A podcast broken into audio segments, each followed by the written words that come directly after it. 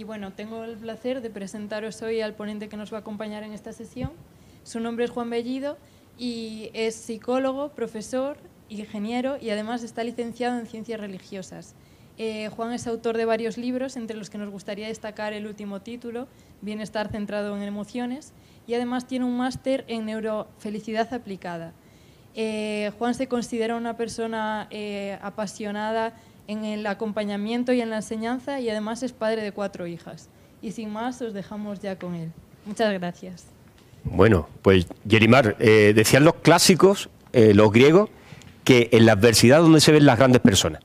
La gente suertuda, que tiene mucha suerte, ahí no se ve tanto, pero en la adversidad se nos ven a, los grandes. ¿no? Os voy a acompañar, porque la vida, eh, cuando nos tocan acontecimientos en los que tenemos que, afrontarlos y continuar adelante, en la vida es como si tuviéramos un montón de pelotas de tenis y tengo que hacer malabares. Afortunadamente, nuestro cerebro eh, y nuestra biología eh, nos va preparando poco a poco. No hace falta llegar a un último acontecimiento para ponernos a prueba, sino que poco a poco vamos teniendo eh, entrenamientos vitales.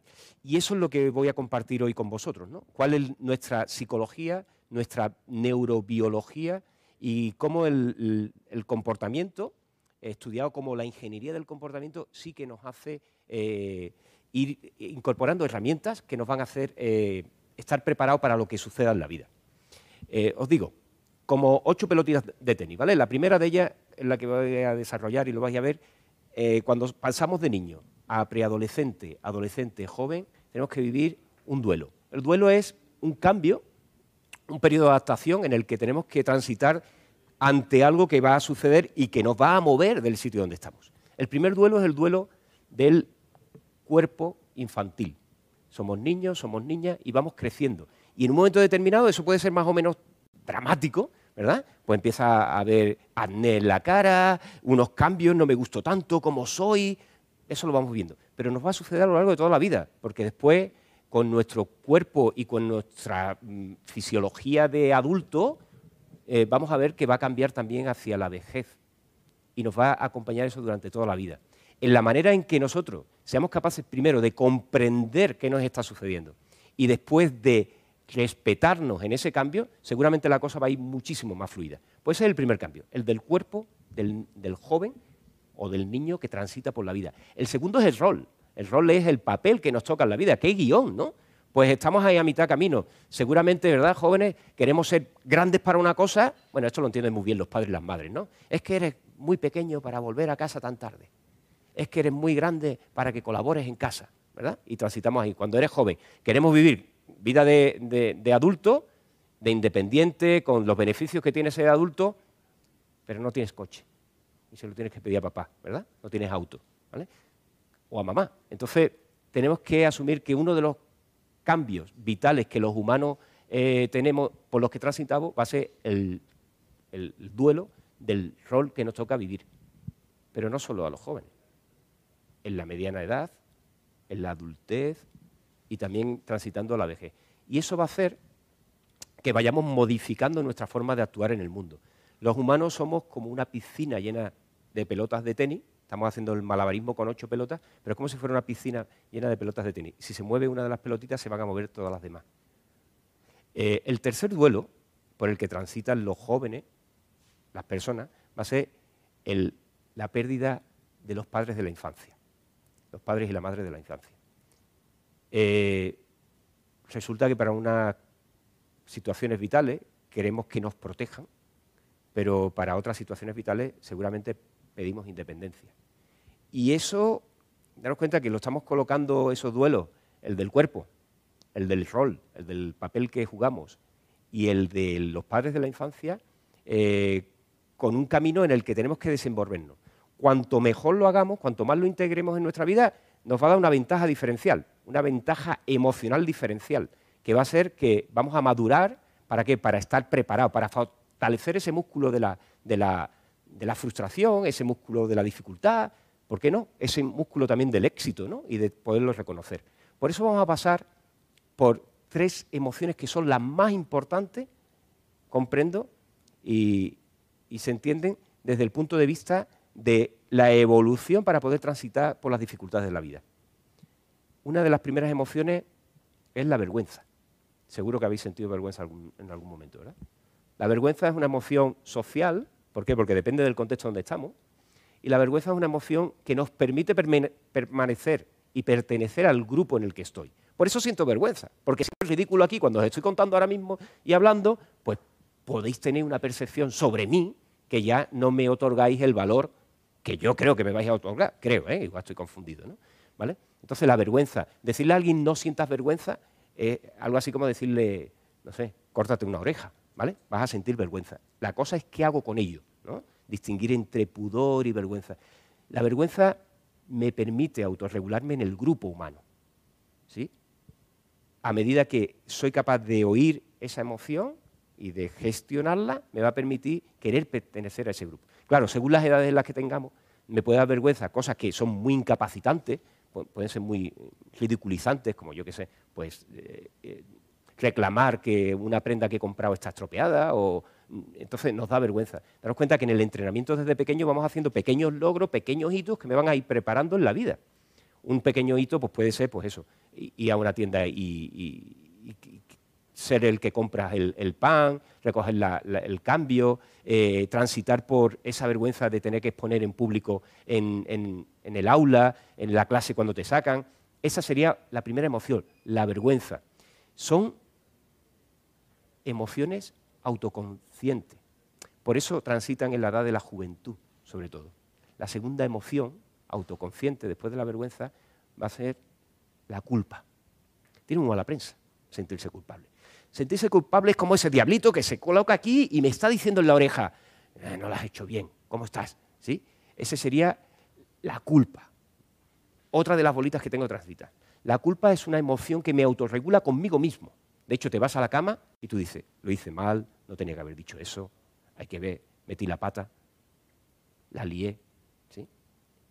En la medida en que aprendamos a aceptar la culpa como una herramienta, como una emoción, que es lo que me está dando información para regularme personalmente, voy a tener más herramientas personales para transitar por la vida. ¿Sí? También con esto. Tiene mala prensa, entonces a alguien le decimos, no, no pasa nada, ¿verdad?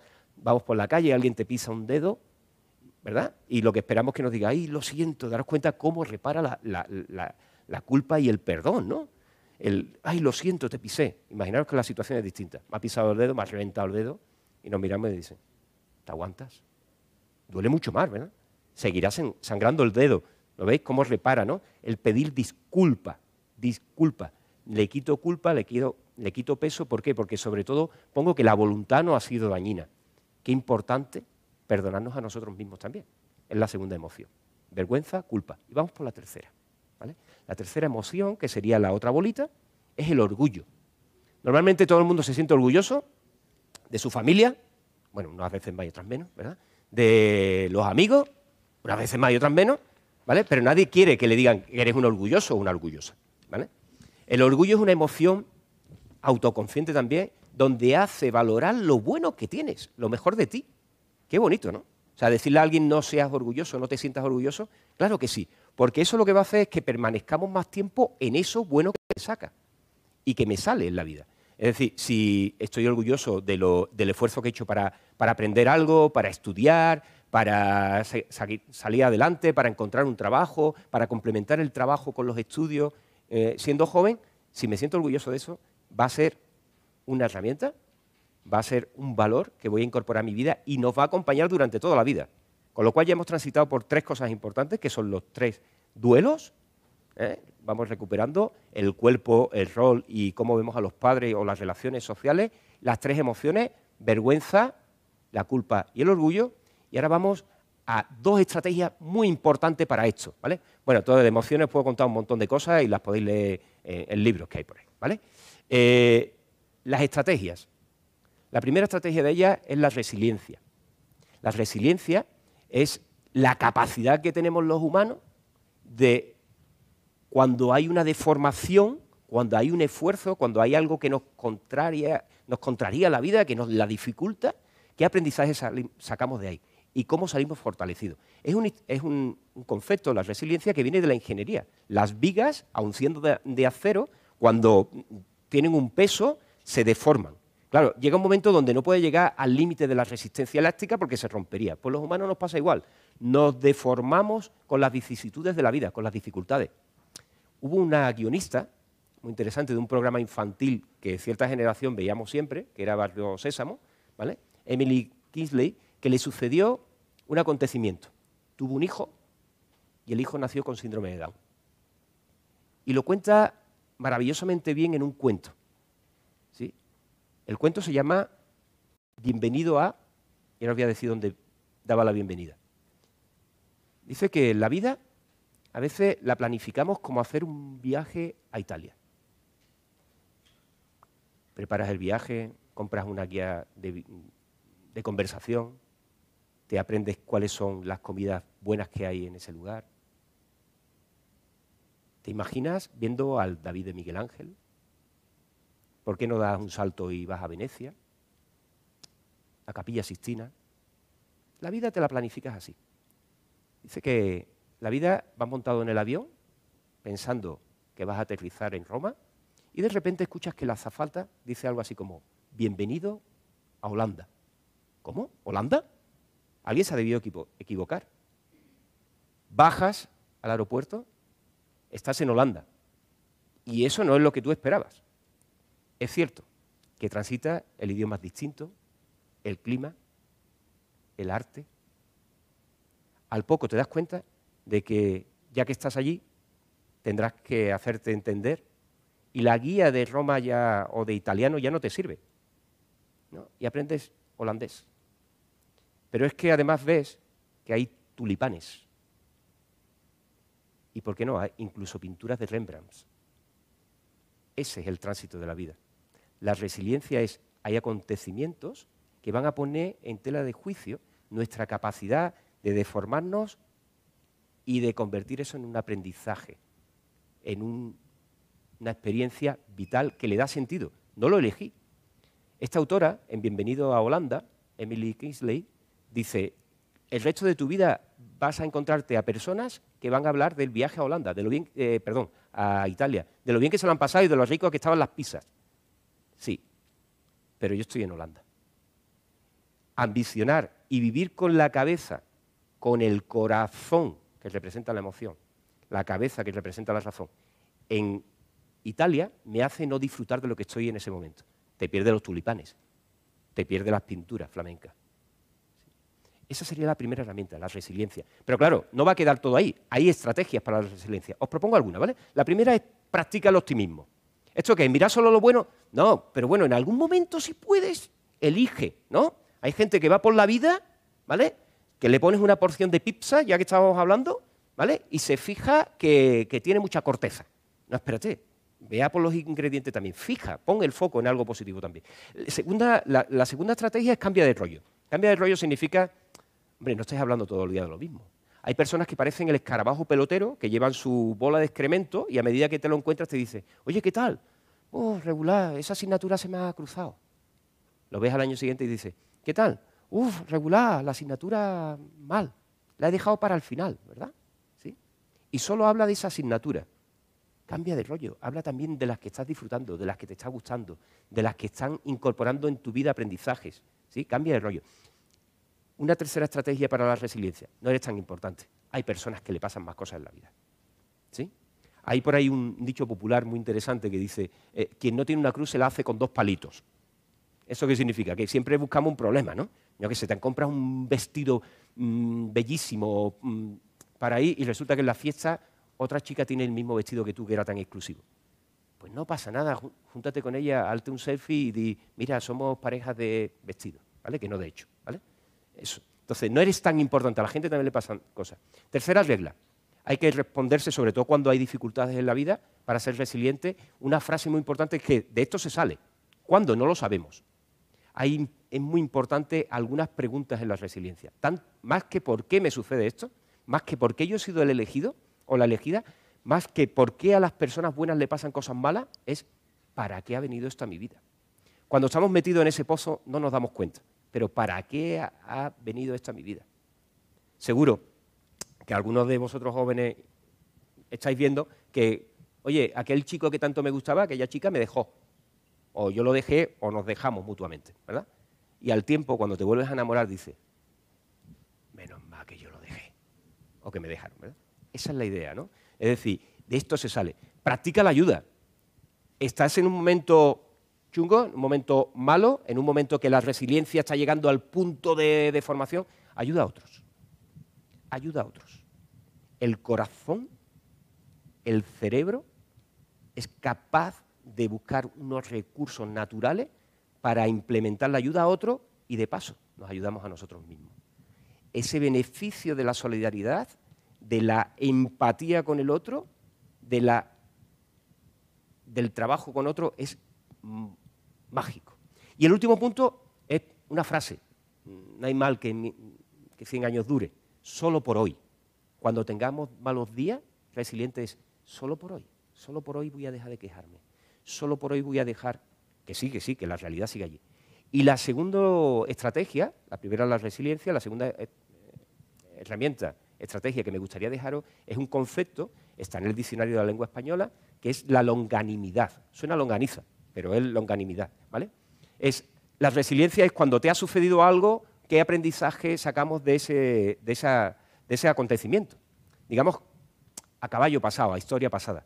Pero y durante, y mientras eh, está la dificultad, la longanimidad es la grandeza y la constancia del ánimo ante la adversidad. O sea, durante, cómo estamos y qué estamos haciendo.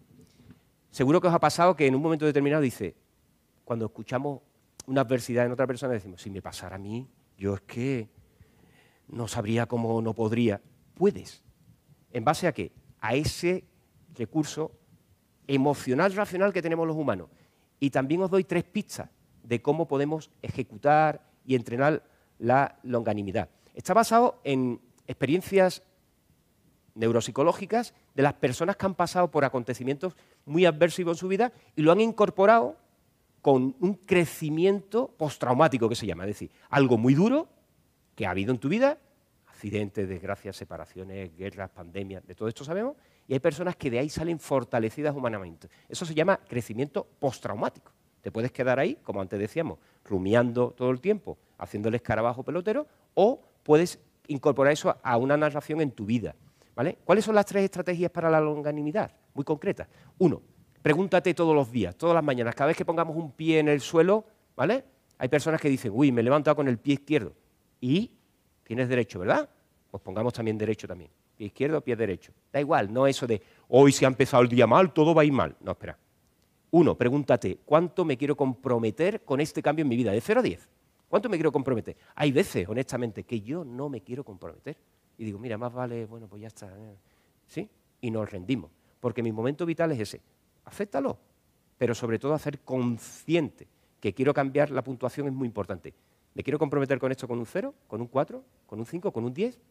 Sigo con el ejemplo de la asignatura esa que era tan compleja. Segundo, control cómo influye lo que estoy haciendo para tomar control de esa situación.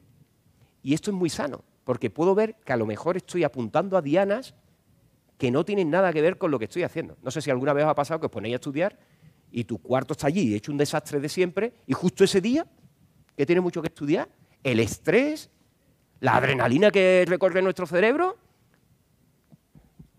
nos hace que tenemos que ordenar la habitación, porque si no, no puedo estudiar o voy a buscar rotulador. Algunos a sentir con la cabeza, tengo que buscar rotulador, porque si no tengo este para subrayar y te vuelves loco yendo a papelería a buscar rotulador.